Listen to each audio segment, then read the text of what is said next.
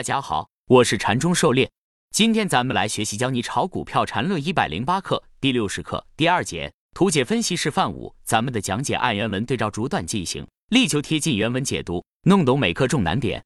禅论原文：走势是有规律的，这规律是不换的。这不换的根源在于人贪嗔痴疑慢的不换。为什么本 ID 要强调当下分解的多样性？因为走势本身就是当下形成中的。是市场各种预期的合力当下画出来的，而每种画法都是不换的，都是源自人的贪嗔痴疑慢。因此，每种多样性的分解都是符合理论的。多样性不是模糊性，而是多角度去让市场本身自己去画地为牢，由此使得市场的走势万变不离本 ID 理论的控制之中。而这恰好是市场自身的规律之一。狩猎解读。走势规律就是走势本身的自同构性，这种自同构不是简单的重复，走势可以不换的分解为上涨、下跌和盘整。走势中完美，所有走势最终都会完成。然而走势何时完美，在什么点位完美，这是无法提前预判的，只能通过走势结构、背驰和区间套方法来当下判断。这就是禅师说的走势的不换与换。以往的走势可以作为当下走势的参考，来定位当下走势所处的状态。同样，一个一分钟回调。它处于月线大顶和处于月线底部所蕴含的风险是不同的，这不是由一分钟回调本身决定的，而是由它所处的位置，也就是它之前的走势结构所决定的。历史走势结构是当下走势的一个重要参考，当下走势的分解是多样的，此时走势是未完成的，其后发展有各种可能。多样性分解就给我们提供了多种分析视角和更多的分析手段，结合当下环境、政策消息、基本面，可以大概率的判断出哪种分析是最贴近真实走势发展的。这是一个动态的过程，在这个过程中要不断的排除一些分类，同时发掘更多佐证来支持另一些分类。当然，所有的多异性分析都必须满足分解规则的基本前提条件，不是随意的胡乱分解。关于禅师所讲的换与不换的哲学思辨，前面课程中禅师也多次提过这点，之前写过一篇文章，可以参看一下《禅论精髓之物》，只做抛砖引玉。禅论原文，不妨看看上图。上一课刚好说到红箭头处比绿箭头高。所以不能确定该线段已经完成，还要看后面走势，由此可以知道如何去把握线段的结束。有人可能问，为什么在这个位置不可以去预测、预期？因为市场自身并没有完成，但这里的未完成是站在人观察的级别上说的。因为所谓的走势，首先是你观察的走势，没有离开你观察的走势。不同倍数的显微镜下的世界是不同的，但市场操作的成本。交易通道、资金规模等限制了人观察并能实际操作走势的显微镜倍数不可能无限小下去，所以必须确定一个最低级别的线段，把旗下一切波动给抹平了。当然，根据严格的理论，用每笔成交当成最低级别，然后以此构筑线段，这样可以严格的分辨任何级别的走势。但这根本不具有操作性，特别现在交易成本增加，可操作的级别必然要增大，因此。一些可操作级别下的波动必须要忽视掉。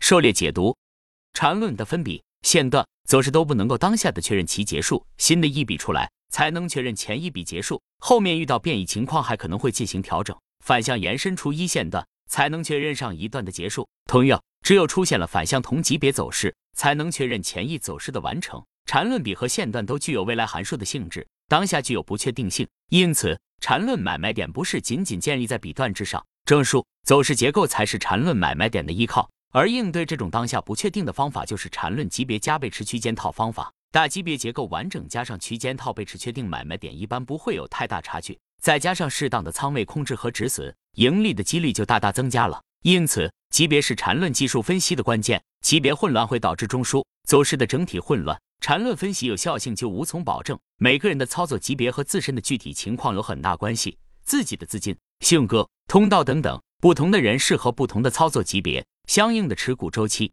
操作频率和波动容忍性都是不同的。选定了操作级别就能进退有据，按照该级别的买卖点进行操作就可以，该级别以下的波动都可以忽略。如果条件允许，可以通过次级别选择适当的仓位做短差。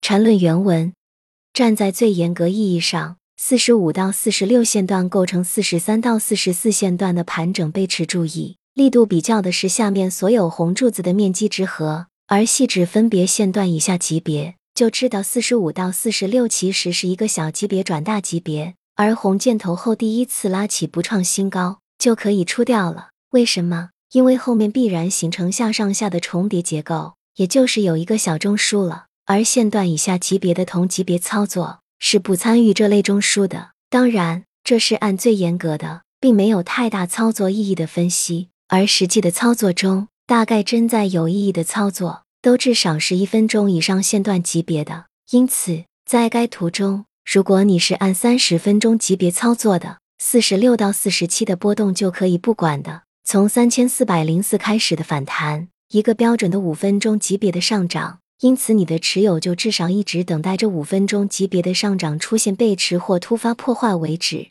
狩猎解读：四十五到四十六与四十三到四十四构成盘整背驰，可以通过相应 MACD 的红柱子面积比较来判断。后面新高，红柱子面积明显不如前面大。四十四到四十五下上下三笔，后面的下明显比前面的下力度要大，没有背驰迹象。四十五到四十六起来就是一个小转大，四十六高点处大幅回调后再拉起不创新高，就是力度衰减的征兆，可以进行部分减仓操作。后面必然还有一个下，形成下上下的小中枢结构。如果按照走势操作原则，不参与下跌和盘整，那这里就不在参与范畴内，退出是明智的选择。当然，这里是进行一分钟以下级别的分析，这种波动是不需要参与的，但道理是一样的。在实际操作过程中，真正有价值的操作都至少是一分钟线段以上级别的。从三千四百零四开始的上涨已经形成了三个扩展五分钟中枢，就是五分扩展级别上涨趋势的不断向上延伸。上图三个红色方框分别是三个扩展五分钟走势九段一分钟线段重合，三十二到四十一，四十六到五十五，